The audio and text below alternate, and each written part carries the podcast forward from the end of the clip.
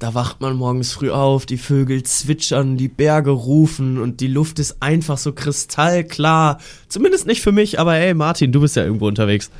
Ich liebe deinen neuen Stöhner. Hast du dir den von Coach Izuma abgeguckt? Weil der startet ja auch mal in seiner Football Bromance ja, Folgen immer hier mit diesem oh. Und das war aber immer noch ein bisschen früher als, als wir. Wir waren heute sehr früh dran. Also für uns 10 Uhr morgens, das soll, das soll kein Neujahresvorsatz werden. Aber ist am Ende trotzdem eine, eine runde Stunde rausgekommen. Ja, und bin ich auch zufrieden mit. Also war ich mir dann auch tatsächlich gar nicht so sicher. Ich habe mir heute Morgen auf der Bahnfahrt äh, tatsächlich sehr viel über die NBA durchgelesen, weil ich dann gedacht habe, okay, ey, es war gar nicht mal so viel los. Ich muss ein bisschen vorbereitet sein, äh, wenn, wenn da irgendwas mit der NBA kommt. Aber ich bin froh, musste ich gar nicht erstmal wieder zum Einsatz bringen. Aber mal schauen, so ist ja gerade auch ein bisschen Hängerphase da. Aber ja, gab ja, gab ja trotzdem noch genug, äh, genug zu beschnacken. Ja, Bengt hatte, hatte eine, eine weitreichende Frage mitgebracht. Dann haben wir uns natürlich auch über die Darts-WM ausge, ausgetauscht, was Luke Littler für ein, für ein geiler kleiner Motherfucker ist. Ähm, und hinten raus gab es sechs Kölsch, nachdem die im Dezember wirklich bodenlos waren. Das glaube war die schlechteste sechs Kölsch Performance sowohl von der Community als auch von mir. Schauen wir mal, das was Geile Bengt ist nicht diesen, mal diesen Monat so macht. Nicht mal ja, wir waren wirklich also Hand in Hand, Hand in Hand durch den Abgrund. Ja, aber äh, ist gut. Ich freue mich sehr auf diesen Januar, weil der wird unfassbar intensiv, der wird unfassbar sportgeladen und dabei habe ich persönlich noch gar nicht mal irgendwie Gedanken an die an die Bundesliga, an die Fußball-Bundesliga verschwendet, weil EM steht an, weil vor allem fucking Playoffs stehen an und wir hoffen mal, dass die Packers dabei sind, aber das äh, dürft ihr jetzt in den äh, kommenden 60 Minuten rausfinden, die euch von der Allianz präsentiert werden. Von daher viel Spaß damit. Der kommt an!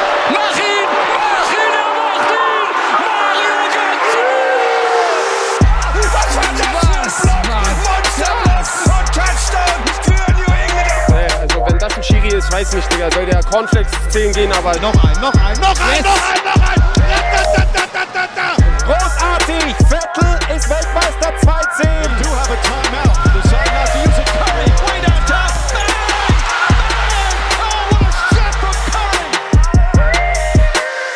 Habe fertig. Donnerstag 10.20 Uhr, herzlich willkommen zur ersten Folge frisch geschwäbeltes Kölsch im neuen Jahr und dann gleich zu einer Uhrzeit, die eigentlich nicht so für uns steht. Aber gut, ist vielleicht so ein Neujahresvorsatz früh aufzunehmen oder ist vielleicht auch einfach nur gezwungen, heute früh aufzunehmen. Hallo Bengt. Äh, hallo Martin, zweiteres definitiv, weil äh, früh aufstehen ist definitiv nicht in meinem Mantra.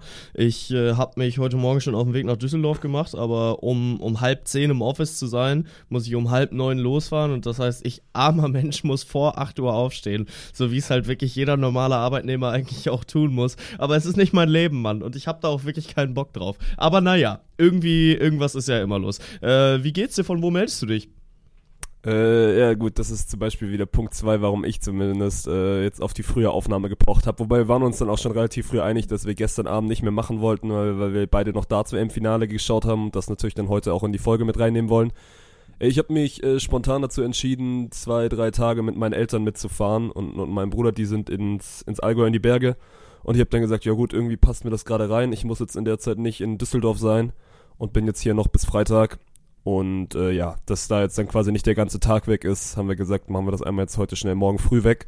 Aber ich muss mich wirklich auch nicht dran gewöhnen. Dieses, also, ich bin jetzt nicht ganz so früh aufgestanden wie du, aber im Urlaub schlafe ich dann schon auch gerne mal aus. Und das war dann heute leider nicht der Fall. Ja, zu Recht halt auch. Ne? Bis wann ist Ausschlafen für dich? No, also wenn du mich schlafen lässt, dann, dann habe ich so einen inneren Wecker, der, der mich um 9.45 Uhr um 10 so weckt. Also wenn ich normal davor ins Bett gehe. Ja, okay, aber also du stehst dann trotzdem mit Wecker auf? Nee, das ist ja dann quasi mein innerer Wecker, würde ich sagen. Also ah, ich, ich okay. wache um ja, 9 okay, Uhr, also ja, zwischen 9.45 Uhr und, und, und 10 wache ich auf. Oh, das ist eine sehr präzise Zeitangabe tatsächlich. Also dann ein, ein viertelstündiges Fenster ja. auch zu nennen, in dem du aufwachst. Aber ist es dann auch wirklich immer so, dass du dann auch Punkt 9.53 Uhr aufwachst? Jetzt nicht Punkt 9.53 Uhr, aber ist ja schon so, dass, also ich wache auf und dann ist der erste Griff erstmal erstmal ans Handy. Jetzt nicht, dass ich dann gleich irgendwie, irgendwie Instagram aufmache, aber ans Handy umdrehen und dann gucken, wie viel Uhr es ist. Und das ja. würde ich sagen, ist zu 80% dann schon zwischen, zwischen 9.45 und 10 Uhr. Halt immer dann, wenn du auch so, gut, was ist meine normale ins Bett geht Zeit? So eins oder so, würde ich, würde ich sagen, dass du dann halt immer so auf deine 8 Stunden kommst. Und da hat sich mein Körper auf jeden Fall rein reguliert, dass er das mittlerweile weiß. Ja, das wild. Aber ich muss sagen, da bin ich auch äh, tatsächlich ein bisschen weniger ich nenne es mal organisiert, also oder oder strukturiert, dass ich dann auch immer zur selben Zeit ins Bett gehe, weil es kommt natürlich auch viel drauf an, was dann da gerade passiert. So wenn ich im Urlaub unterwegs bin, aber dann irgendwie Champions League läuft und ich danach noch was mit Leuten machen will, wenn ich abends noch irgendwie unterwegs bin oder sowas, dann kann es halt auch mal sein, dass ich äh, mal um halb drei ins Bett gehe, aber dann halt mal auch schon direkt nach der Champions League um elf oder sowas. Also da bin ich wirklich, äh, ich, ich habe eigentlich kaum einen strukturierten Alltag. Ist gar nicht mal so geil, wenn ich drüber nachdenke. Gut, kannst du ja hier als Neujahr, Neujahresvorsatz 2024 sagen, Alltag, Alltag strukturieren und dann jetzt immer hier so auf, auf halb acht aufstehen und dann einer der ersten. Bist du, wenn du, wann, wann warst du im Office? Bist ja einer der ersten, der dann da eintrudelt, oder? Ja, ja, schon. Also ich war so äh, kurz nach neun dann irgendwann hier und klar, die zwei, drei üblichen Verdächtigen, die sind dann schon noch hier, so äh, rede ich dann über einen, über einen Daniel oder über einen Stefan, die bei uns im Office dann, dann auch äh, andere Tätigkeiten im Hintergrund äh, haben und äh, vollführen. Aber ja, also in der Redaktion lässt sich hier auf jeden Fall um diese Uhrzeit noch niemand blicken. ähm, boah, aber die letzten Tage bin ich tatsächlich, äh, also da ging mein Wecker eigentlich immer kurz nach sieben. Ähm, ich habe es noch nicht geschafft, dann kurz nach sieben aufzustehen, aber ich äh, habe mir dann auch äh, vorgenommen, dann halt äh, zum Sport zu gehen, weil also die Tage zwischen Weihnachten und äh, Neujahr, die waren eventuell ein bisschen alkohollastig und das muss dann auch mal wieder runtertrainiert werden. Und habe das auch geschafft. Also die, die letzten beiden Tage bin ich dann morgens um 8 auch schon im Gym gewesen. War, war ich ein bisschen stolz drauf. Gib mal einen Einblick, wie voll sind die Gyms gerade? Also wie viele von diesen klassischen, also jetzt ist es ein neues Jahr und ich, ich verändere alles und, und werde sportlich, sind da aktuell gerade zugange? Ja gut, also da wären ja auch wirklich nur die Die Hard Leute von ich äh, mache jetzt äh, einen Turnaround und gehe dann auch äh, am, am 2.1. um 8 ins Gym. Ähm, also das hat ja auch nicht den Hintergrund bei mir, aber das ist ein anderes Thema. Ähm, und da waren, also ich war alleine. Ich war wirklich Ja, okay. äh, legit allein in diesem Gym. Ähm, was aber auch vollkommen in Ordnung war. Also ich äh, fand das fand das sehr angenehm, dass ich dann da morgens mal eine Stunde alleine pumpen kann. Gestern Bist du immer noch in deinem Bonzen-Gym eigentlich? Ja, schon, aber ich habe mich da jetzt auch dazu entschieden, äh, bald meinen äh, bald meinen Vertrag da zu kündigen und auf Urban Sports zu gehen, weil also die sind ja auch, oh, dürfen wir dafür überhaupt Werbung machen? Naja, aber äh, ist ein, ein ganz cooles Prinzip, dass du dann halt mal ein paar mehr Sachen machen kannst für ähnliches Geld, wenn nicht sogar weniger. Hast du sonst Neujahrsvorsätze, außer jetzt zumindest mal die ersten paar Wochen wieder den, den Körper in den Griff kriegen? Oh, bin ich tatsächlich gar kein Mensch für, ne? Also ich bin Ich glaube, wir hatten überhaupt das auch Mensch letztes Jahr und da war deine Antwort genau dieselbe. Ja, weil, Ja. keine Ahnung, wenn ich am 13. Juli mein Leben in den Griff kriegen will, dann kriege ich mein Leben am 13. Juli in den Griff. Ich habe dann manchmal so, so Schübe, wo ich dann zwei Wochen lang wirklich auch krank diszipliniert an allem arbeite und danach dann aber auch wieder denke, ja, lief ja jetzt gut, jetzt können wir uns da wieder ein bisschen zurücklegen. Aber ja, also die, das letzte Jahr ist bei mir dann eigentlich schon so gelaufen, dass ich da ein Stück weit strukturierter und zielorientierter für mich persönlich geworden bin und äh, das kann ich einfach so fortführen und dann, dann bin ich glücklich und dann äh, stehe ich vor einem guten Jahr.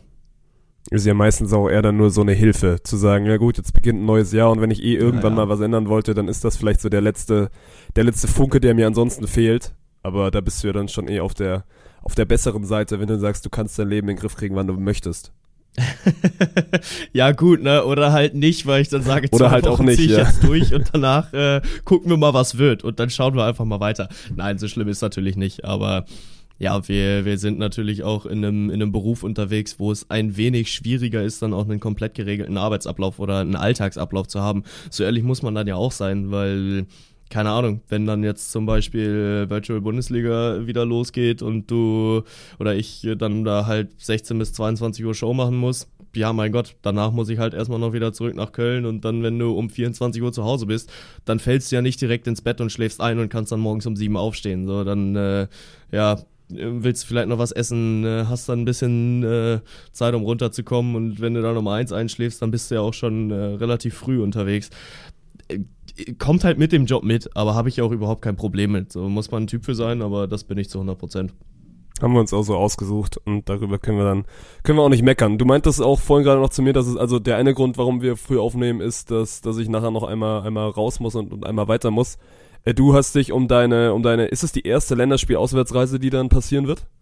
Ja, tatsächlich. Also gerade eben Ähm, äh, du hast dann 20 Minuten noch geschoben, weil wir, äh, weil du noch frühstücken musstest. Ja. Aber hat mir ganz gut in den Kram gepasst, weil ich mich um 9.55 Uhr mit unseren Adlern zusammen telefoniert habe, die, die Adler im Herzen. Ähm, Wie viele Adler und- telefonieren sich da mittlerweile zusammen? Ja, heute Morgen waren wir sechs im Call. Das war schon, war Oh, schon stabil. Ähm, ja, safe.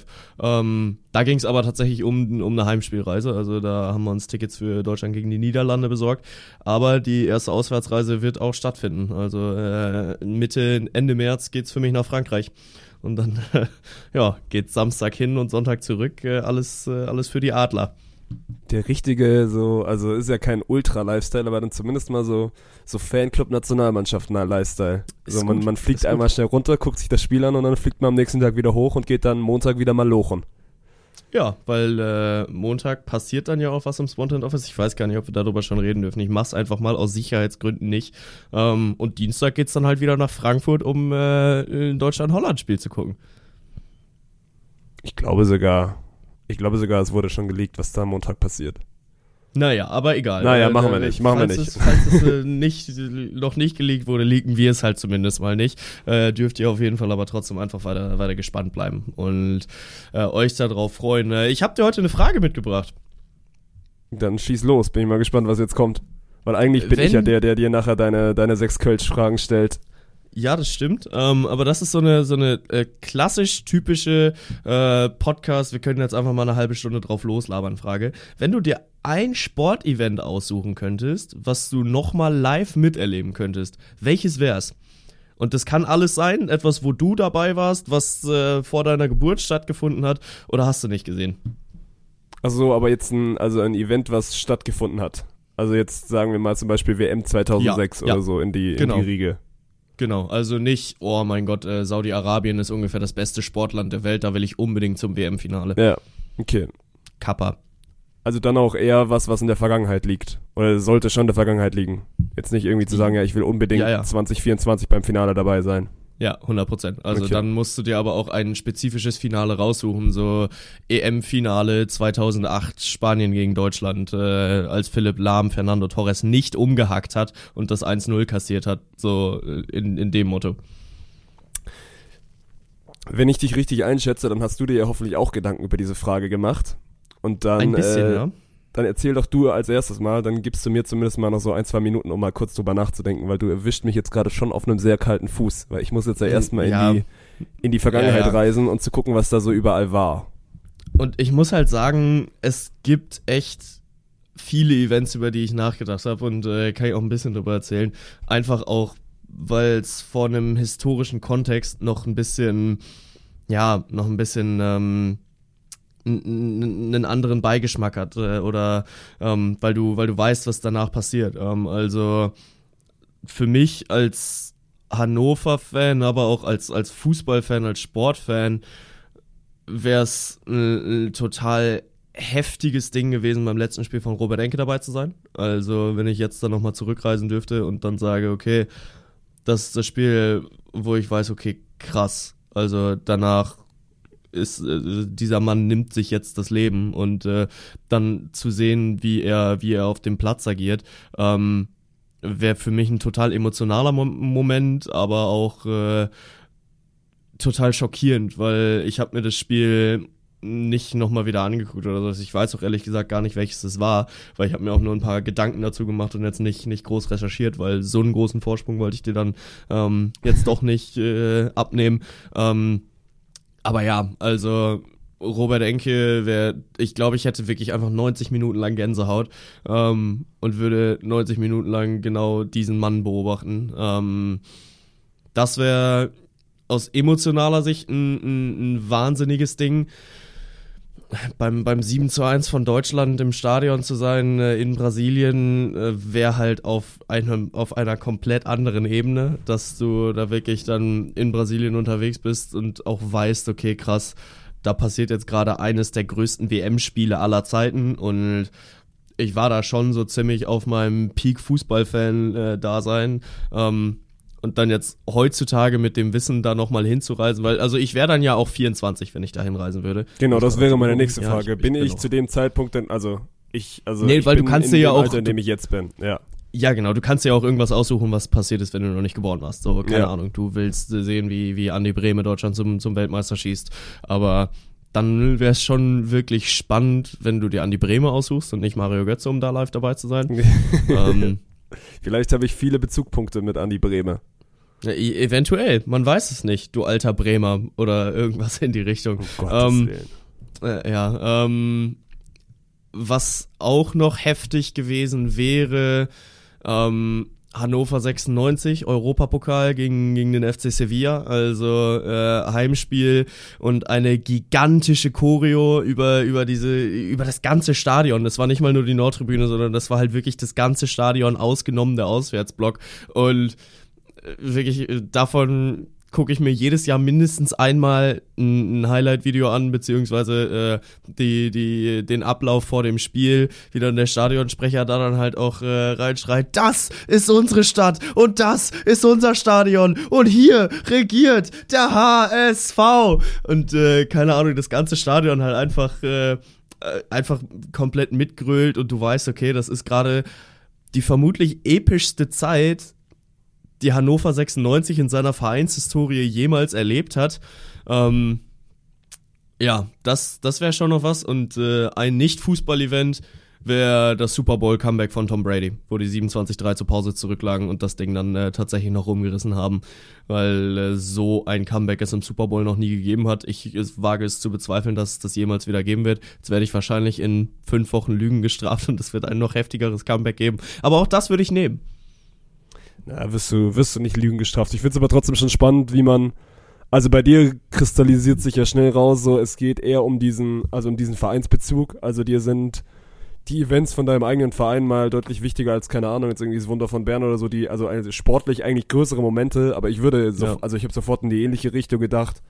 So der, also der No-Brainer wäre Stuttgart 2007. Also wenn ich 2000, wenn, wenn dieser Verein Meister wird und ich 24 oder jetzt in meinem Fall 22 bin, also das wäre wäre das Größte, was ich mir jeweils sportlich Ja. erträumen könnte.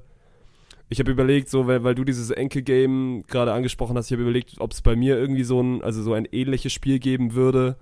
Ich würde mir wahrscheinlich dann das letzte Kobe-Spiel live nochmal angucken, wobei das nicht, nicht Mhm. gleich ist, weil ich damals noch nicht so den Bezug zu Kobe Bryant hatte und auch jetzt nicht so den Bezug zu Kobe Bryant hat, wie es wahrscheinlich viele, die Basketball gucken. Aber dem sein letztes Spiel war heftig. Ich glaube, der macht über, über 50 Punkte, gibt den Lakers dann am Ende nochmal den, den Sieg und dann halt jetzt auch mit der Story, die, die sich dann leider jetzt die, die Jahre später er, ereignet hat. Das wäre auf jeden Fall so das Emotionale, was mir als erstes in den Sinn kommt. Ja, und dann würde ich mir trotzdem aber, glaube ich, irgendwie, irgendwie so, so, so eine, also legendären Sportmoment würde ich mir schon irgendwie angucken. Also stell dir vor, du bist wirklich beim Wunder von Bern dabei, so und dann diese, diese Nachkriegszeit und du gewinnst einfach das erste Mal die Fußball-Weltmeisterschaft gegen, gegen den absoluten Favoriten. Das ist so, wenn wir, wenn wir jetzt ganz, ganz spät irgendwie mal in die, in die Vergangenheit reisen. Aber ansonsten bin ich auch schon Ja. früh bei dir zu sagen, ja, du musst irgendwas nehmen mit, mit deinem eigenen Verein, wo du halt am meisten dranhängst. Und äh, da, da gibt es ja einige, einige glorreiche Momente, die bei unseren Vereinen eher in der Vergangenheit liegen. Ich glaube, wo ich tatsächlich sogar auch noch äh, fußballerisch unfassbar geil drauf wäre, ähm, wäre ein Spiel von den Galaktischen zu sehen. So die 2005 bis 2000 oder 2004 bis 2007 Zeit von Real Madrid, wo dann ein Sinedin Zidane Aber das da gespielt hat, wo ein David juckt mich Beckham da tatsächlich gar nicht so Echt? krass. Weil findest du, ja, also ich, also ich wusste, also diese galaktische Ära muss krass gewesen sein. Ich glaube aber, dass das Real Madrid, was wir gesehen haben, damals mit Ronaldo, ist das bessere Real gewesen. Das ist Glaube für ich mich auch. mit, Ja. deswegen, deswegen sage ich so, ey, wir hatten das Glück, wir hatten quasi, also mit, mit Barcelona in der Zeit und dann auch mit Real Madrid in der Zeit die beste Vereinsfußballmannschaft ever gesehen, zumindest bis jetzt. Und deswegen ist dieses, also ich glaube, da haben wir einfach Glück gehabt und in der richtigen, in der richtigen Zeit gelebt. Ja, trotzdem sind das da ja wirklich Namen auf dem Feld, die äh, in die Ewigkeit strahlen werden. Also ein Roberto Carlos als Linksverteidiger, ein äh, R9 dann vorne drin, du hast einen Raúl dann mit dabei, du hast, äh, also wobei ich jetzt auch gar nicht weiß, ob die alle dann überhaupt gleichzeitig da gespielt haben. Das war äh, ein bisschen vor meiner Zeit, aber wenn ich halt einfach wirklich diese, diese Galaktischen da auch vor mir sehe, wie sie dann auf dem, auf dem Feld stehen, einfach nur wie die Kamera dann von einem Gesicht zum nächsten äh, schwingt und du halt siehst, krank, es wird immer kranker, es wird immer kranker und dann hier noch einer und da noch einer. Ähm, ja, oder äh, dann auch so ein 2007, 2008er Inter gegen AC Spiel, wo dann halt auch David Beckham, Clarence Seedorf, Gennaro Gattuso und äh, all so eine Leute ähm, dann mit von der Partie waren. Also einfach solche Legenden nochmal einmal live spielen zu sehen und das nicht in einem Benefits-Kick, wenn die alle alt und dick geworden sind. Safe. Aber wenn du, also wenn du den Punkt jetzt aufmachst, dann, dann fallen dir ja, glaube ich, also dann hast du ja die, die breite Auswahl, weil wie viele von diesen Spielen gab's, wo du jetzt im Nachhinein drauf guckst, man, das ist ein absoluter Legendenkick. Aber wie Ja, viele Spiele 100%. wird's dann auch, also jetzt in diesem Jahr geben, wo du dann vielleicht in 20 Jahren drauf guckst und sagst, ey, das ist dann vielleicht auch irgendwann ein absoluter Legendenkick. Weißt du, diese, diese krassen Spiele in einer, in einer jeweiligen Spielzeit, die wird es ja immer geben. Aber ich verstehe schon, wo du herkommst, dass du jetzt im Nachhinein sagst, Mann, die habe ich nie live in ihrer Prime gesehen, das wäre schon nochmal unfassbar, wenn du, wenn du, aber jetzt kannst du ja genau das gleiche machen, Mann, wie, wie wäre das, wenn du Maradona mal in seiner Prime siehst, weißt du? Wo alle Ja. auch gesagt haben, ja, das ist vielleicht auch einer der Besten, der, also rein fußballerisch, der hat jetzt vielleicht nicht so die, die, die, Tech, äh, die äh, körperlichen Attribute, aber vielleicht rein fußballerisch mit einer der besten, so, oder Ronaldinho, weißt du? Da kannst du ja wirklich Mhm. die Liste e ewig lang aufmachen. Aber ich weiß schon, wo du herkommst zu sagen, das wäre nochmal noch mal ein interessanter Fakt, da mal live mit dabei zu sein. Aber gute Frage, gute Frage, gefällt mir. Kannst du, kannst du wirklich eine halbe Stunde drüber, drüber philosophieren und kommst wahrscheinlich, also gibt ja auch kein richtig und falsch bei solchen Fragen. Ein anderes Event habe ich tatsächlich noch. Usain Bolt 2009 stellt den Weltrekord in Berlin auf. Boah, aber da war das ich ja, gewesen das sein. reicht, also natürlich muss es geil gewesen sein, aber da kann ich mich zum Beispiel erinnern, dass ich das live im Fernsehen geguckt habe. Das war ja so dieses live, Ding. Ja, live im Fernsehen geguckt. Das ich auch. Aber also da halt live im Stadion gewesen zu sein, wo er dann ja auch seit seit drei vier Jahren der absolute Shootingstar der äh, der Läuferszene gewesen ist. Ähm, und ich muss auch sagen, ich bin wirklich immer noch sauer auf diesen Mann, ne? Ich bin wirklich immer noch sauer auf diesen Mann, weil er die letzten 15 Meter nie mehr ernst genommen hat. Wir wissen nicht, wie schnell Usain Bolt gewesen ist. Wir wissen es einfach nicht, weil er die letzten 15 Meter dann halt wirklich nur noch geschlichen ist, rückwärts ins Ziel gegangen ist oder was auch immer. Das ist schon, äh, also ich glaube, eine 9-2 wäre drin gewesen. Unter 9 ist unrealistisch, aber sein Weltrekord sind ja 9,57. Ich glaube, eine 9-2 wäre drin gewesen. Ich glaube, dass wir sehr, also ich glaube, wir werden irgendwann jemanden sehen, der unter neun laufen wird. Vielleicht, Ja, vielleicht werden wir das 100%. nicht mehr erleben, aber, aber es wird ja passieren. Also da gibt's ja auch Forschungen zu, ne? Die, die sagen, dass äh, das Maximum noch äh, überhaupt nicht erreicht ist Ja. und ähm, der Mensch viel schneller sein kann, aber das in der Entwicklung und auch mit der Forschung und den Laufschuhen und Tatanbahnen und hast du nicht gesehen, einfach äh, noch nicht, ja, noch nicht ausgereift ist. Aber Usain Bolts Rekord auch deutlich zu früh kam. So, also Usain Bolts Rekord war zu dieser Zeit einfach faktisch unmöglich. Ähm, und der, der war halt einfach galaktisch unterwegs. Ähm, und es wird, also ich glaube, in der reinen Hypothetik ist es möglich, die 100 Meter in sechs Sekunden zu laufen. Aber das halt wirklich nur äh, in der Theorie. Also die 9 wird irgendwann fallen, aber also sehr wahrscheinlich nicht zu unseren Lebzeiten. Hm, mal gucken, wie, wie schnell die, die Technik oder die Entwicklung da, da ist, dass man mal hier so einen Menschen dann auf, auf 7,3 Sekunden die 100 Meter rennen sieht. Ja, aber also dann müssen wir halt auch einen Superathleten la Captain America dann rausholen und den auch einfach in Grund und Boden dopen. Also ihm dann wirklich alles da, da reinspritzen, was ihn irgendwie dann schneller macht. Und äh, der Mann muss dann halt in siebenhalb laufen. Aber dann zu sehen, wie dieser Mann halt wirklich einen Geparden abzieht, ey, ich würd's fühlen. Doping ist ein gutes Thema, um einmal den Switch hinzukriegen. Ich habe mich wirklich gestern bei dem Gedanken erwischt, kann man im Darts dopen?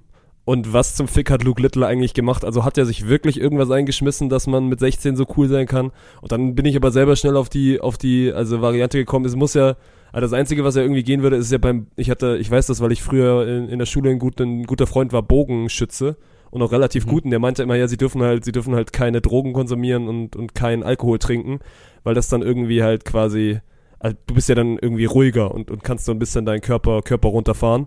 Und das wird ja dann beim Dart auch nicht erlaubt sein. Aber wenn das Ja. die beiden einzigen, einzigen Aufputschmittel oder sagen wir mal Verbesserungsmittel sind, dann muss der Junge ja einfach absolut legit sein. Und da bin ich dann am Ende rausgekommen. Ja, also ich glaube, dass du schon irgendwelche Mittel nehmen kannst, um, um Zittern sowas zu, zu reduzieren und das muss jetzt nicht nur Alkohol oder ähm, ja, Gras sein oder sonst irgendwas, sondern kann halt äh, irgendwas Medizinisches sein, wovon ich wirklich keine Ahnung habe, was deinen deinen Puls dann halt ein bisschen beruhigt, was äh, deinen deinen Fokus ein bisschen erhöht und sowas. Also ich glaube, wäre schon möglich, doch, aber dann musst du halt ein, ein Mittel finden. Aber das ist ja dann auch nicht dieses kranke Dopingmittel, was dich so instant sportlich besser macht. Dann musst du ja Nee, nee, trotzdem klar. sportlich erstmal so gut sein, dass du rein theoretisch in der Lage bist, irgendwie 27 Mal in diesem Spiel diese 180 zu vergenusswurzeln. Und das ist ja dann am Ende noch so dieses, dieses kleine Zünglein zu sagen, ja gut, ich nehme halt mir so ein bisschen Nervosität weg. Aber es gibt jetzt ja nicht wie beim, wie beim Sprinten oder wie beim Fahrradfahren, dass du dich halt einmal irgendwie ein bisschen, ein bisschen stärker machst oder ein bisschen ausdauerfähiger. Ja, ja, also wie es da medizinisch genau abläuft, äh, müsst ihr dann äh, auch mal für euch recherchieren, wenn euch das interessiert. Aber ich glaube, der Muskel wird einfach laktatwiderstandsfähiger. Also dass äh, er eine, eine höhere na, es ist zu viel gefährliches Halbwissen. Ich lasse es einfach. Wir reden uns hier schon Ähm, wieder um Kopf und Kragen. Ja, ja, ja, ja. Aber wir studieren ja Sport. Wir müssen das ja wissen und sowas. Ähm, nee, genau. Aber schlussendlich, also ja, es wurde viel darüber gewitzelt, dass dieser Junge niemals 16 ist, weil also er sieht auch nach wie vor nicht aus wie 16. Der Mann sieht älter aus als ich. Ähm, er wird wahrscheinlich, wenn er in eine Bar kommt, nicht nach dem Ausweis gefragt. Und äh, gut, okay, das ist mir auch schon länger nicht mehr passiert. Aber in England sind da die, die Trinkregeln ja auch noch ein bisschen, ein bisschen fester. Ähm, und ja, es ist einfach äh, absolut irre, was dieser Junge bei dieser Weltmeisterschaft abgerissen hat. Und ich habe so dafür geroutet, ne? Ich war so ein kleiner Littler gestern. Also äh, Luke Littler, der hat wirklich unfassbar viel Spaß gemacht. Schlussendlich ist er halt ein ein Rising Star und das ist er auch immer noch, ähm, der aber auch äh, die die Dartswelt sehr bald erobern wird und da ist sich ja auch die ganze Dartswelt sicher.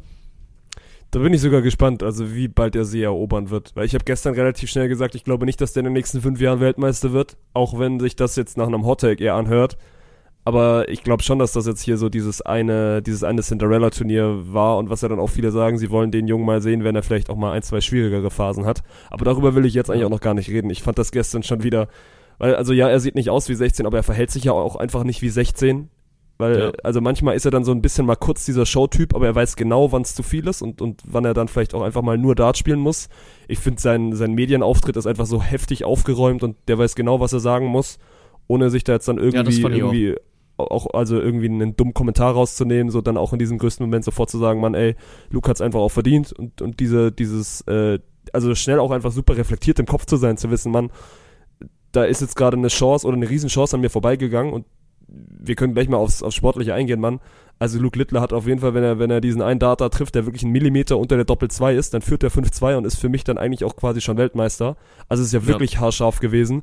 Und da dann aber so schnell wieder so aufgeräumt zu sein und zu sagen, ja gut, ich hatte meine Chance, aber, aber hier mein Gegner hat es einfach auch verdient gemacht, so das, das zeugt wirklich von einem, also einfach von einer, von einer Reife, die ich dem jetzt, weil wenn du ihn erstmal siehst, und das ist jetzt vielleicht ein bisschen oberflächlich, dann könntest du ja schon auch, also denken, ja gut, der ist halt 16 und, und macht jetzt schon auch einen auf großen Macker, weil er gerade einer mit der besten Dartspieler der Welt ist.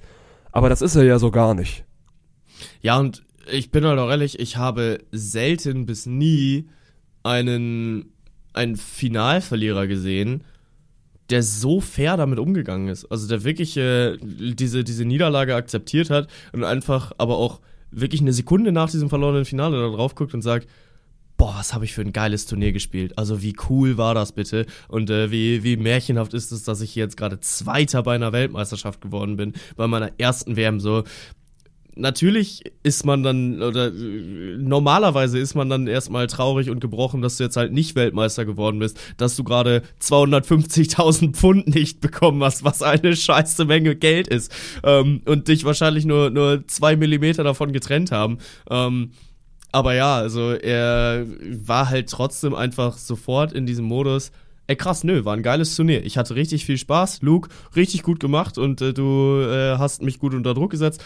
Das war, das war ein heftiger Sportsmann-Moment. Also dem, den habe ich ihm so nicht zugetraut.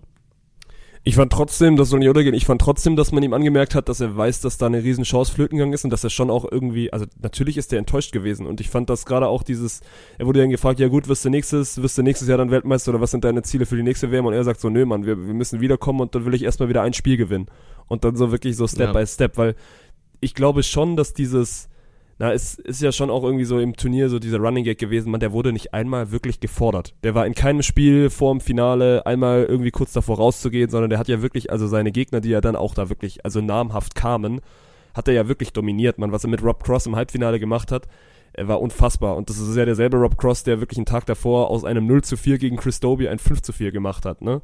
Und dann spielt Ja. er gegen diesen Luke Littler, gewinnt den ersten Satz und Luke, also lässt sich gar nichts anmerken und ist dann einfach so mit Abstand der bessere Spieler. Und ich hatte gestern dann das erste Mal im, im Gefühl, dass er dann auch wirklich so mal diese Rücken zur Wand Thematik hatte, die ja also häufiger noch passieren wird in seiner Karriere, dass er dann mal auch irgendwie äh, eben nicht nur einmal diesen Millimeter unterm Feld ist, sondern eben vielleicht 20 Mal in Folge diesen Millimeter unterm Feld ist. Und da bin ich sehr gespannt, also wie, also wie tough kannst du mit 16 oder dann mit 17 schon sein, weil das kannst du ja nicht lernen. Das ist ja dann wirklich einfach nur Erfahrung und dann irgendwie so Glaube ins eigene Spiel. Das ist Luke Humphreys ja das beste Beispiel, weil Luke Humphreys äh, wäre schon zwei, dreimal raus gewesen eigentlich aus dieser WM, weil er nie in sein Spiel reingekommen ist, aber der Ja. hat halt beliebt und hat gesagt, man, ja gut, ich werde diese, diese Bewegung einfach nochmal 50 Mal ausführen und irgendwann wird dieser Pfeil da eben dann reingehen, weil ich das eine Million Mal in diesem Jahr schon gemacht habe.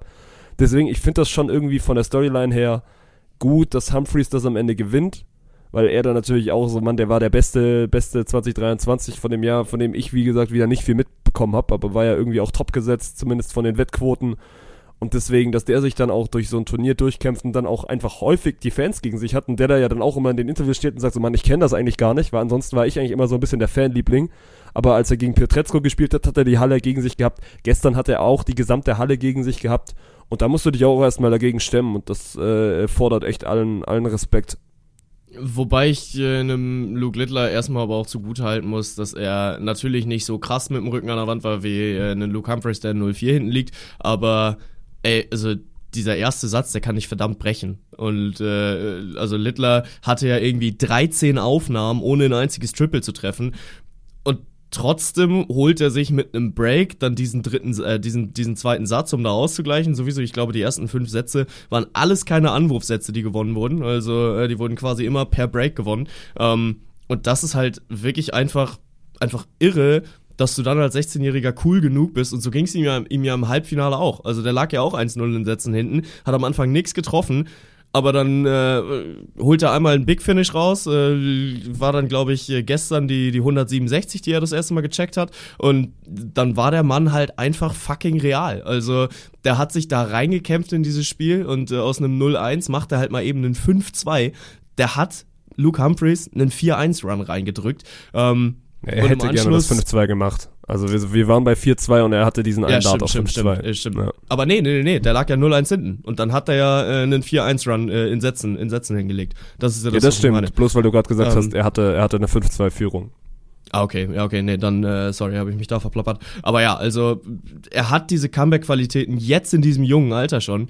Und ich bin mir dann doch sehr sicher, dass es äh, dazu führen wird, dass der jetzt dieses ganze Jahr lang einfach heftig an sich arbeiten wird. Ähm, heute wird ja, also für uns heute, ihr wisst es vielleicht schon, die, äh, das Premier League äh, äh, Roster bekannt gegeben, also die acht Spieler, die in der Premier League spielen dürfen nicht wenige sehen Luke Littler da drin. Luke Littler sieht sich selbst nicht da drin und ich glaube, das ist so ein bisschen der, der, der Knackpunkt, warum es dann am Ende nicht funktionieren wird, weil er selbst gesagt hat, ja, ähm, ich kann mir eigentlich nicht vorstellen, dass sie mich mitnehmen, weil das wäre schon sehr zermürbend.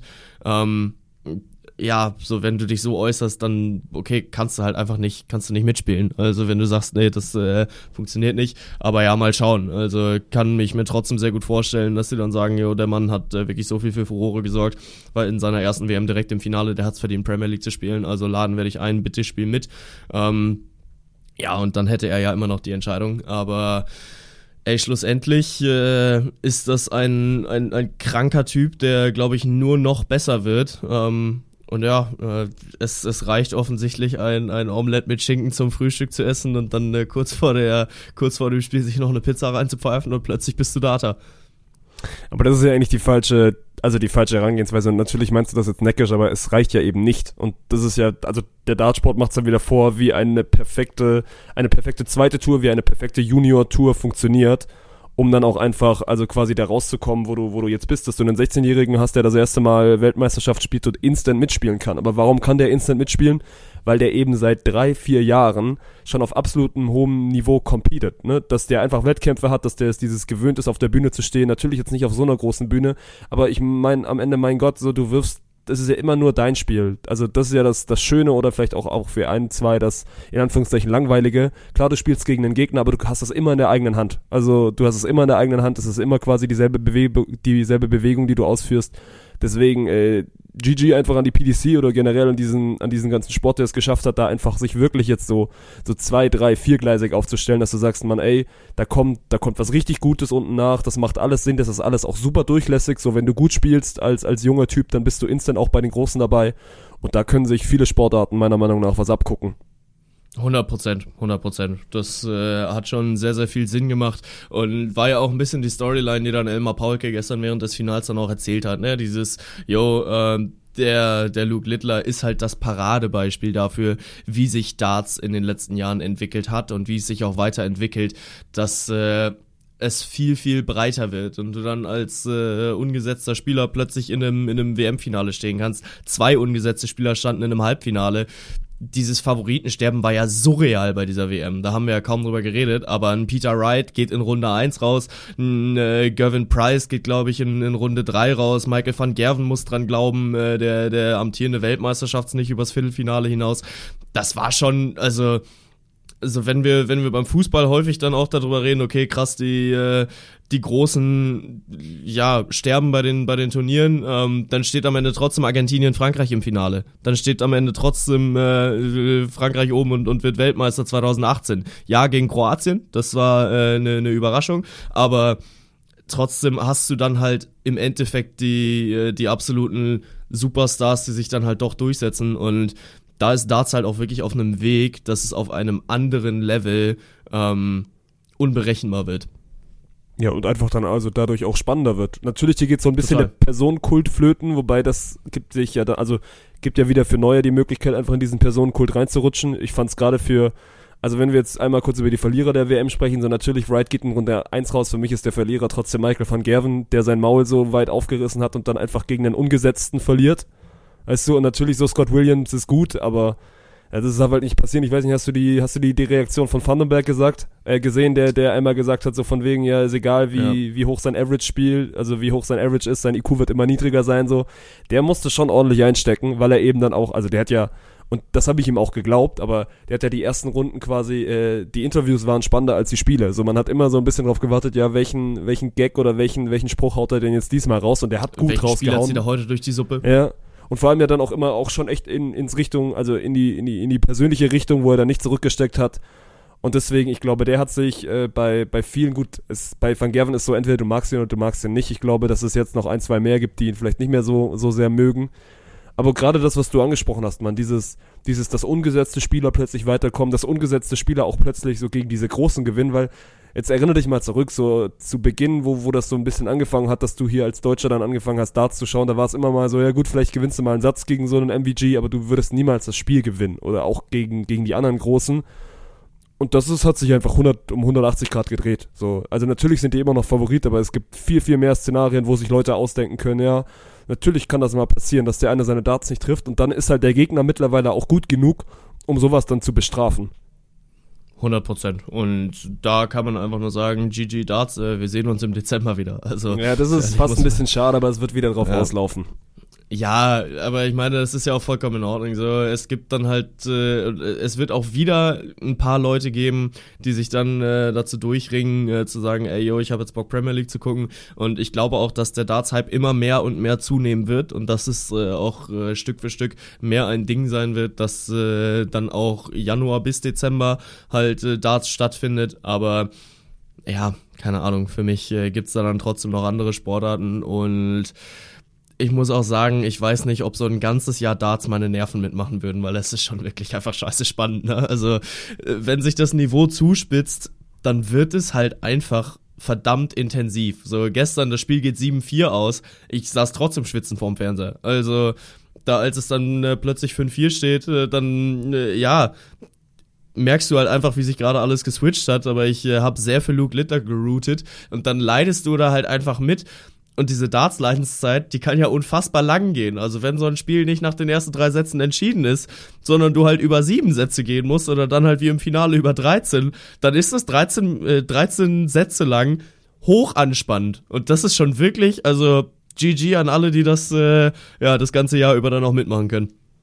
Ja, das stimmt schon. Und ich fand's gestern auch wieder spannend, man Also mir macht, ich weiß nicht, wo der Vergleich herkommt, aber ich hatte irgendwie gestern auch noch wieder unfassbar Bock auf die German Beach Tour, weil ich da trotzdem immer probiere, diese Vergleiche zu ziehen und ich dann wieder Ja, sehr klar. viele Vergleiche irgendwie auch gezogen bekomme, aber dann trotzdem auch wieder sofort in meinem Kopf bin so, ja, das müssten wir noch irgendwie übernehmen und das müssten wir doch auch irgendwie irgendwie hinkriegen, weil das nochmal abschließend, man, die machen so viel richtig mit diesem Event, die machen so viel richtig mit diesem Sport, das ist komplett durchdacht, das hat sich auch über die Jahre entwickelt, aber die, die sind auch mittlerweile so schlau zu wissen, okay, wir machen jedes Jahr irgendwie nochmal so ein bisschen nochmal ein Add-on drauf und ich finde gerade, ich fand die Kamerafahrten im Finale, fand ich richtig gut, also du kannst diesen Sport nicht besser übertragen, die sind auf einem Peak-Niveau angekommen.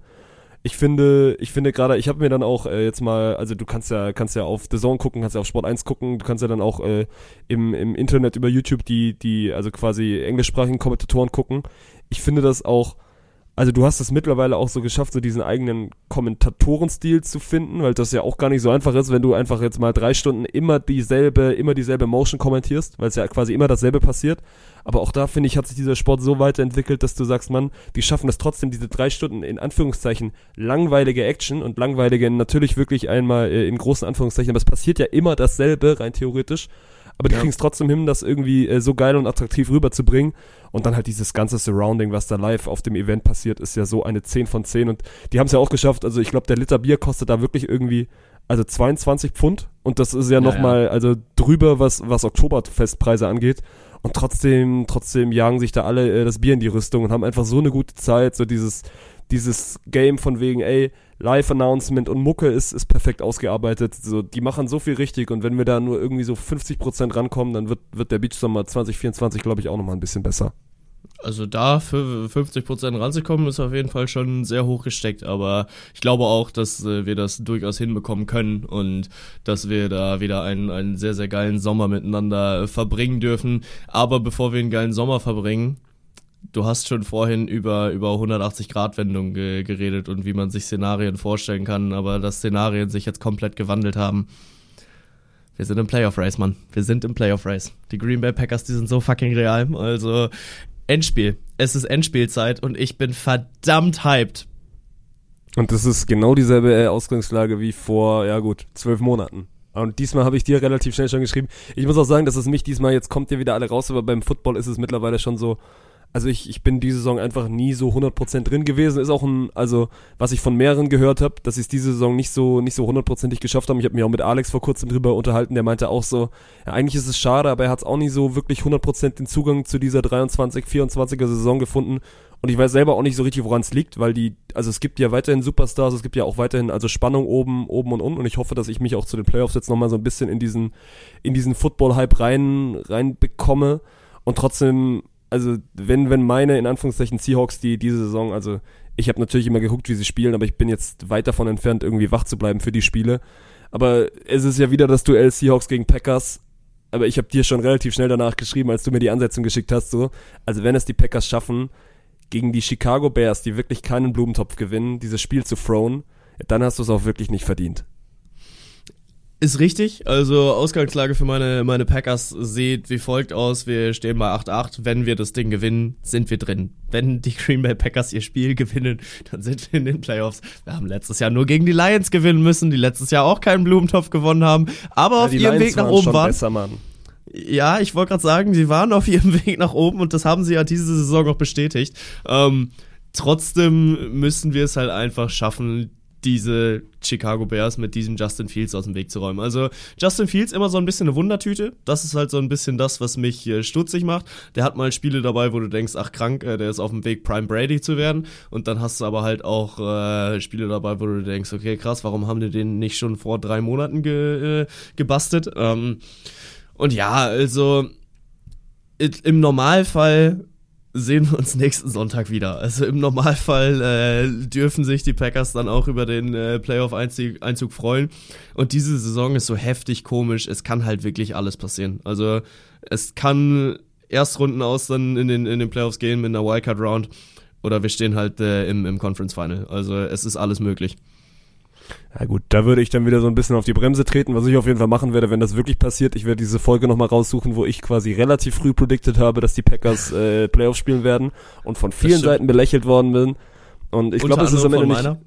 Ja, es ist am Ende nicht 100% rausgekommen, weil ich ein, zwei, ein, zwei Ergebnisse dann äh, doch falsch vorhergesagt habe. Aber wenn, also deswegen, ich könnte mich schon auch damit anfreunden, wenn das am Ende, am Ende klappt für die Green Bay Packers. Aber das ist eigentlich ein guter, guter Übergang. Wir haben sechs Kölsch noch äh, zu gehen und ich wollte eh so ein bisschen die sechs Kölsch nutzen, um dann über die einzelnen Themenpunkte zu schwätzen.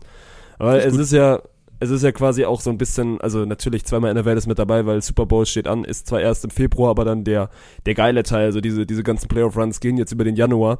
Und deswegen habe ich dir mal meinen Super Bowl quasi, quasi predicted. Und Mhm. äh, also meine beiden Kölsch sind, wir müssen erstmal kurz einführen, die Kölsch im Dezember waren bodenlos, aber sowohl meine als auch, als auch die Community hat nicht abgeliefert. Du kannst dir auf die Fahne schreiben, dass du die schwersten Kölsch in, in FGK History auf die, aufs Papier gebracht hast. Oh, das mache ich auch tatsächlich. Also da bin ich wirklich stolz drauf, ne? Weil in dem Moment, als ich sie ausgesprochen habe, wusste ich schon geil, ich muss keine sechs Kölsch ausgeben.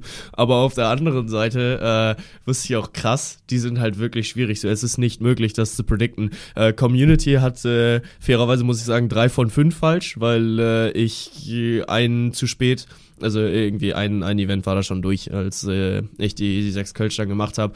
Aber ja, also ihr habt gesagt, äh, Borussia Dortmund wird kein Gruppensieger. Das, äh, oh warte, jetzt muss ich gerade mal überlegen. Doch, das haben sie geschafft, ne? Dortmund ist, ist Gruppensieger geworden. Die haben sich zu Ja. einem Unentschieden gegen, gegen PSG äh, gekämpft. Ja, genau. Ähm, dann, oh, jetzt muss ich gerade mal eben hier kurz äh, nebenher nachgucken, was das noch war. Aber auf jeden Fall, äh, es war nicht gut, ähm, weil ihr auch gesagt habt, dass ein Deutscher im Viertelfinale steht und dass Stuttgart gegen die Bayern punktet. Also da war sehr viel guter Glauben dabei, ähm, aber dann doch wenig richtige Ergebnisse und ich glaube, du hast auch zwei oder drei höchstens von, von sechs richtig. Ich war auf jeden Fall weit davon entfernt, die sechs Kölsch durchzubringen. Deswegen, ich bin gespannt, wie du es im Januar machst. Ich würde den, also es ist so eine, so eine 6 von 10 schwer. Also sind auf jeden Fall deutlich, deutlich machbarer wie, wie deine, die du uns damit an, an die Hand gegeben hast. Und wir fangen an mit zweimal, mit zweimal NFL. Äh, Take Nummer 1 ist, äh, die 49ers überstehen den Januar und stehen am Ende im Super Bowl. Mm, das stimmt ja so nicht, wenn sie den Januar überstehen, dann sind sie ja noch nicht straight im Super Bowl, dann äh, sind sie im Conference Final. Also ich glaube. Aber warte mal, Super Bowl ist doch der 11. Ja, genau, und am. ah ja, ja, doch, Äh, stimmt. Davor ist eine Bye Week. Also ich habe mich, Ja. eigentlich müsste das passen. Ja, doch, stimmt, stimmt, stimmt, stimmt, stimmt. Du hast recht. Ja, okay, ja, du hast recht. Dann müsste irgendwie am 31. oder so. Nee, am 28. müsste dann äh, gespielt werden. Oh, äh, ja, die, die Niners kommen in den Super Bowl. Und dann gebe ich dir das Pendant aus der AFC, die Ravens überstehen ihn nicht. Doch, ich predikte den Super Bowl Ravens gegen Niners. Okay, gut. Dann hatten wir, hätten wir die beiden Themen. Ich gebe sie dir trotzdem immer durch und dann können wir später über, über deine Takes reden. Äh, für dich steht ein wilder Januar an mit Handball-EM im eigenen Land äh, und Deutschland auch mit ein, zwei, ein, zwei Vorschusslorbeeren, wenn ich so höre, was im Office gemunkelt wird. Was machen wir? Deutschland geht ins Halbfinale oder nicht? Ja, das ist so ein bisschen äh, die Krux da dran. Ich muss belieben, ja. Ich habe den Hottag schon in meinem anderen äh, Podcast abgegeben. Da muss ich zustehen. Deutschland schafft es nach Köln. Deutschland wird äh, ins, ins Final vorkommen. Gut, äh, apropos Köln, also haben wir nicht, haben wir nicht geskriptet, aber auch die stehen bei mir in meinen, in meinen sechs Kölsch mit einem neuen Trainer und, und aktuell Rang 17, drei Punkte aufs, aufs Retten der Ufer, wobei ist ja auch noch so ein bisschen Zeit. Äh, ein tougher Januar, du spielst äh, gegen Heidenheim, gegen Dortmund und gegen Wolfsburg. Äh, am Ende, nach dieser Zeit, ist man immer noch auf einem Abstiegsplatz. Mm, ich guck's mir gerade kurz einmal nebenher an. Ähm, Da sind drei Punkte auf Union, die fehlen. Ja, gut, okay. Union hat noch das Nachholspiel, aber das ist gegen die Bayern. Ja, Köln steht danach noch auf dem Abstiegsplatz. Also 16 zählt dann auch, ne? 16 zählt auch, ja. Also du, Okay, das ja, Retten ja, der Ufer würde, würde Platz 15 bedeuten. Dann safe. Ja, Köln steht dann auch auf dem Abstiegsplatz. Gut, dann bleiben wir noch einmal kurz beim Fußball und äh, gehen in, in ein wildes Wintertransferfenster rein. So Jaden Sancho ist auf dem Weg nach Dortmund anscheinend, ist aber noch nicht im Flieger. Mal gucken, wenn die, wenn die Episode rauskommt, ob er schon da ist. Äh, so, ich höre wirklich und lese. Mittlerweile ist auch mein Twitter-Konsum runtergegangen, weil der Name Gerassi fällt einfach so häufig und ist mittlerweile bei jedem europäischen Topclub anscheinend so wirklich schon auf, also auf dem Hinflug und, und am, am Unterschreiben. Was machen wir denn? Also wechselt Gerassi im Winter oder steht er am, zu Beginn des Rückrundenauftakts beim VfB auf dem Feld?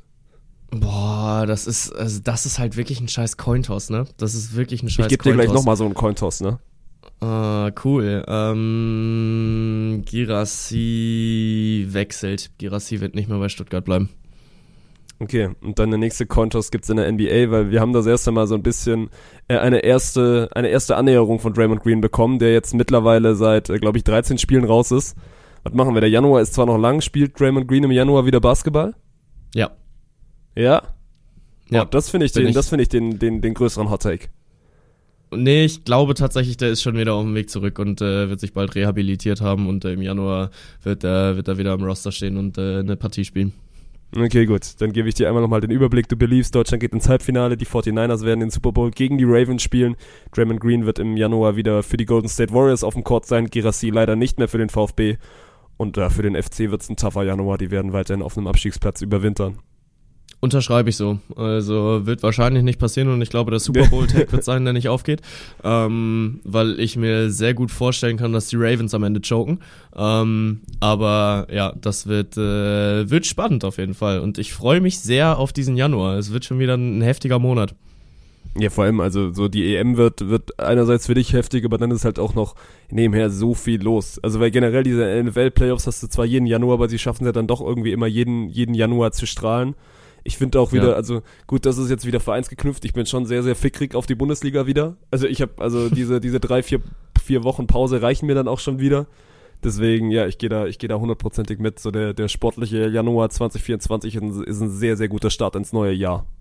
Boah, ich muss sagen, die Winterpause hat sich für mich wirklich kurz angefühlt, weil wir hatten ja eine Aber war sie englische ja Woche. auch gefühlt, oder? Ja, genau, wir hatten eine englische Woche und dann war äh, 23., 24., Samstag, Sonntag. Ähm, danach habe ich nochmal eine Folge Bundesliga-Podcast aufgenommen und jetzt diese Woche heißt es eigentlich nächste Woche schon wieder, jetzt geht's los. Also da war Ja. nicht so wahnsinnig viel Pause dazwischen. Von dem her, äh, ja, kurze Winterpause, aber ist ja auch gut so. Also der, der Januar darf dann sehr gerne mal durchstarten. Ähm, und ja, also Handball-EM kann ich vielleicht hier auch mal kurz aufklären, was wir da alles machen. Also wir sind mit der Das wäre ERF jetzt eh meine, meine abschließende Frage, dass du uns einmal erzählst oder dass du den Leuten einmal erzählst, was, was für dich im Januar so alles ansteht, weil du da ja also durchaus mit, mit involviert bist. Ja, genau, genau. Also ähm, sind wir bei, bei der Handball-EM dann mit einer Twitch-Show unterwegs, sind da äh, immer zu den Spielen live. Also, ja gut, nicht immer. Wir haben, wir haben insgesamt, glaube ich, elf Shows. Ähm, Eröffnungsspiel und da bin ich halt auch einfach unfassbar geil drauf, weil äh, wird ein, ein Weltrekordspiel für, für den Handball und ich sehr gespannt drauf bin, wie äh, die Sportstadt Düsseldorf das gelöst hat. In der Merkur Spiel Arena werden über 50.000 Leute erwartet. Äh, Aber beim, bist du live im äh, Stadion oder macht ihr aus, äh, aus dem Studio?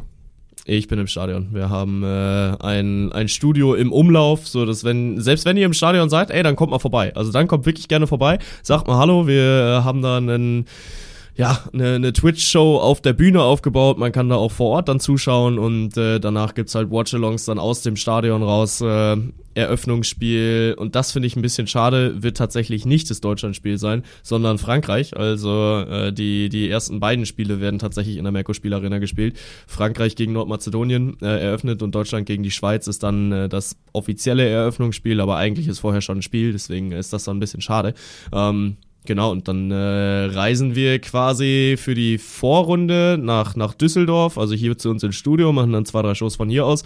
Und dann geht's nach Köln. Dann sind wir zwei Wochen längstes Arena. Also Hauptrunde und Finalrunde bin ich dann auch direkt da vor Ort und äh, werde da dann auch wieder sehr viele lustige, coole Gesichter treffen und beim äh, bei der Heim-EM dann auch hautnah dabei sein. Das heißt, ich muss quasi schon belieben, Das dass Deutschland schon, da auch schon ins Halbfinale Kacktake, wenn du kommt. sagst, Deutschland geht irgendwie vorher raus. Deswegen, ja. Zudem habe ich Es auch ein ist bisschen aber gar nicht so gezwungen. unrealistisch leider. Also Ja, ja. Es also ich muss ja wieder sagen, so ich bin 0,0 drin im Thema. Ich, also ich werde es mir dann schon auch angucken. Ich, Ja. ich kann dir null, null Read auf dieses deutsche Team geben und trotzdem ist es jetzt schon auch immer ein, also es ist ja schon zuhauf passiert, dass man sich ja dann irgendwie auch mal in so ein Turnier reinspielen kann und auch wenn es die Fußballer nicht vormachen, die, die Handballer sind ja dann schon auch die letzten Jahre immer mal wieder eine Turniermannschaft gewesen.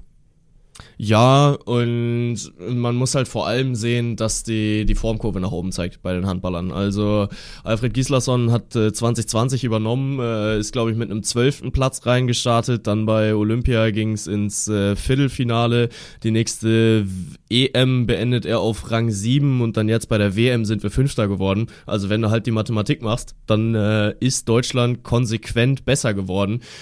Und nach fünf kommt vier, ne? Also äh, Halbfinalticket ist quasi gebucht.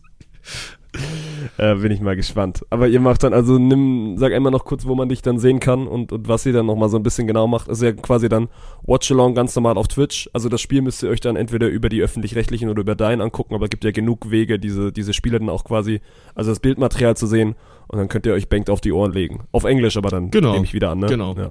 Ja, genau, wir sind, wir sind auf Englisch unterwegs und machen halt ein bisschen Show drum, äh, drumherum. Also haben da dann ein paar Gewinnspiele vorbereitet, Faninteraktion, hast du nicht gesehen. Also es ist quasi wie wenn ihr eine Stunde vor dem Spiel bei der ARD einschaltet, nur halt ein bisschen jünger und cooler. Und äh, das ist dann so ein bisschen unser Mantra, mit dem wir dann auch durch den Januar gehen wollen.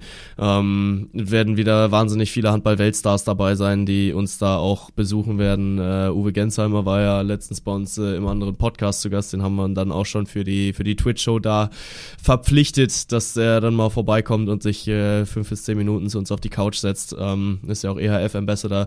Victor Thomas, ehemaliger Weltklasse Rechtsaußen, äh, der äh, die Show quasi dann auch äh, im, im Vollsprint mit mir durchzieht. Also der ist äh, von Tag 1 bis Tag X mit dabei. Ähm, und das wird einfach nur ein, ein hammergeiles Event und vor allem eine hammergeile Eröffnung für dieses irre Sportjahr 2024, ne? Weil wollen wir nicht vergessen, es ist nicht die einzige Heim-EM. Olympia kommt auch noch, also da kommt richtig was auf uns zu. Äh, ja, plus eins, plus eins, plus eins. Deswegen, äh, ich wünsche dir viel Spaß. Ich werde mal gucken, wie viel ich davon, davon verfolgen werde. Vor allem ist dann auch dieses Düsseldorf-Ding, wie viele passen da rein? Diese Merkur-Spielerinnen sind ja irgendwie so 50, 55.000, oder?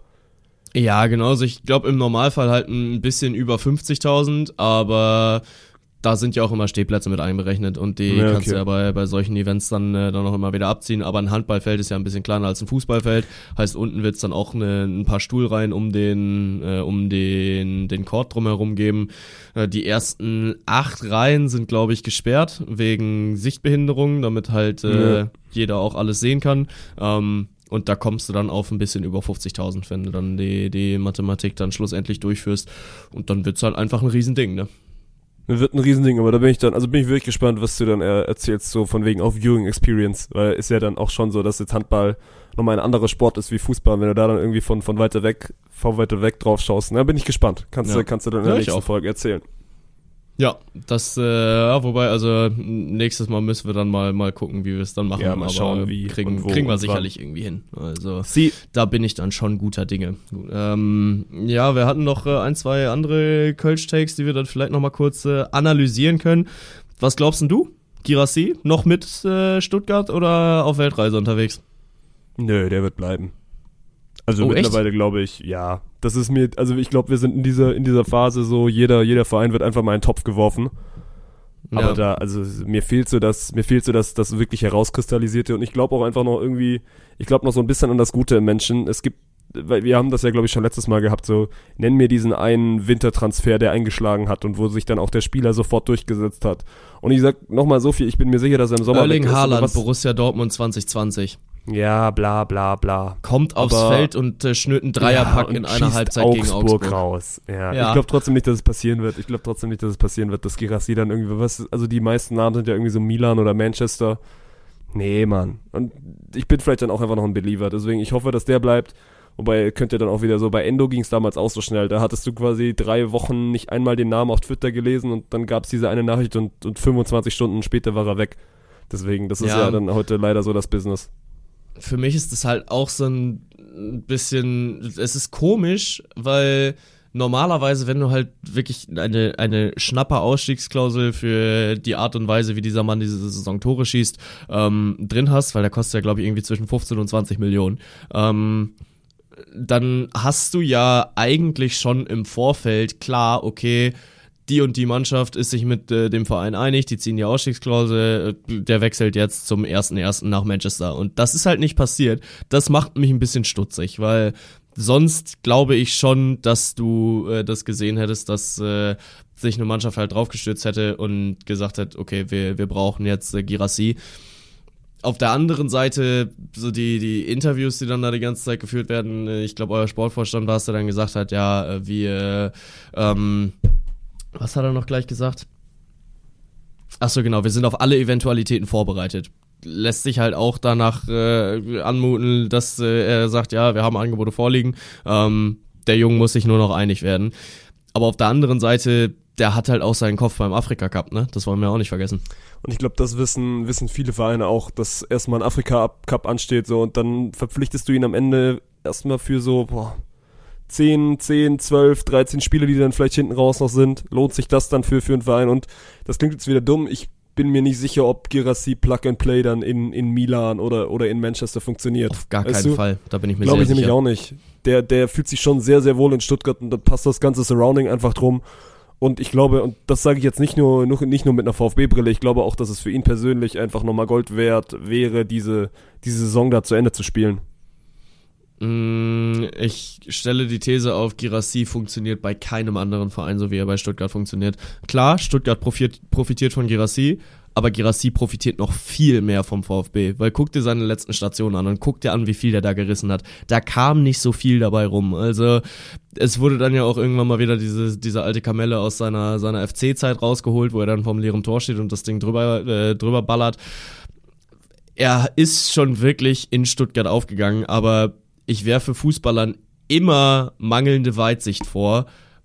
Und wenn es dann äh, darum geht, okay, ich kann jetzt für Manchester United spielen oder für den VfB Stuttgart, dass die Entscheidung super einfach für Girassi sein wird, dass er sagt, ja, nö, dann äh, verdiene ich lieber doppelt so viel bei, bei Man United. Ähm, in der Bundesliga sehe ich es ehrlich gesagt nicht, dass er wechselt. So Borussia Dortmund wurde ja mal in den, äh, in den Topf geworfen. Weil die Bayern Dann sind jetzt anscheinend so ganz, ganz, also sind ja die Frontrunner jetzt für, aber dann erst den Sommer, aber dann denke ich auch wieder so, warum willst Ja, du das dich denn erst auf die Bank setzen Sinn. hinter den Harry Kane? Eben. Ja. Das macht halt null Sinn. Ähm, und dann auf der anderen Seite, da habe ich dann auch sehr drüber lachen müssen, dass sich die Presse dann darüber äh, äh, zerschossen hat. Ähm, dass er ja jetzt auch äh, heiß gehandelt wird bei, bei Leverkusen, weil er einmal im, im Leverkusen-Trikot auf einer Yacht saß und sich ein, T-Shirt, ein Kissen vors T-Shirt gehalten hat. Ja, mein Gott, dann hat er halt mit seinem Kumpel Boniface mal irgendwie Trikots getauscht und äh, deshalb hat er, hat er ein Leverkusen-Trikot. Keine Ahnung, aber also daran jetzt anzudichten, der ist sich ja schon mit Leverkusen einig. Es macht auch null Sinn, dass dieser Mann zu Leverkusen wechselt, weil die haben mit Boniface und einem jetzt wieder erstarkten Schick halt auch zwei Nummer 1 Stürmer da vorne drin. Du willst dir da keinen dritten ins Boot holen, um da halt noch ein bisschen, äh, noch ein bisschen für Furore zu sorgen und äh, Unsicherheit in den Kader reinzubringen. Also es macht an vielen Stellen keinen Sinn, in der Bundesliga zu wechseln. Nö, und deswegen wird er gar nicht wechseln, sondern noch ein bisschen mit dem VfB auf Torejagd gehen, am Ende Champions League spielen und sich dann in Richtung England verabschieden. Das ist, glaube ich, mein Take, wie es wie es laufen wird. Ich glaube auch, dass er sich Richtung England verabschiedet, aber halt schon diesen, diesen Winter. Also ich glaube schon, dass da irgendwo noch ein Angebot aus dem Hut gezaubert wird. Er es schlussendlich bereuen wird ähm, und ihn dann schlussendlich Eintracht Frankfurt in zwei Jahren holt, wie sie es jetzt mit Kalajdzic auch probieren. Das ist auch wirklich, Aber, Alter. Ja. Und ich bin sehr gespannt, was Kalajdzic in Frankfurt macht, wobei irgendwie ist da jetzt auch noch Wolfsburg drin. Aber das ist, wird jetzt gerade so ein bisschen, ein bisschen zu viel Ja, ja. Transferwirrwarr, aber ihr merkt auch, wir sind, wir sind bei einer vollen Stunde. Ich sitze auf heißen Kohlen und es ist ein guter, guter Zeitpunkt, diesen Podcast abzubinden. Das ist in Ordnung. Die Allianz war mit dabei, hat euch diese Folge präsentiert. Da bedanken wir uns recht herzlich für. Und äh, Martin, dann äh, genießt doch nochmal das Allgäu, schnapp ein bisschen Bergluft, weil äh, ich habe gehört, hier wird es die kommenden Tage tatsächlich auch kalt. Heißt, du bringst das kalte Wetter wieder mit zurück, aber da bist du dann ja jetzt drauf vorbereitet. Machen wir so. Wir sehen uns und hören uns. Ja, mal gucken, wann. Aber irgendwann nächste Woche, wenn Bengt in seinem, in seinem vollen Timetable noch ein, noch ein Plätzchen Zeit findet. Macht's gut. Ciao, ciao. Das kriegen wir hin.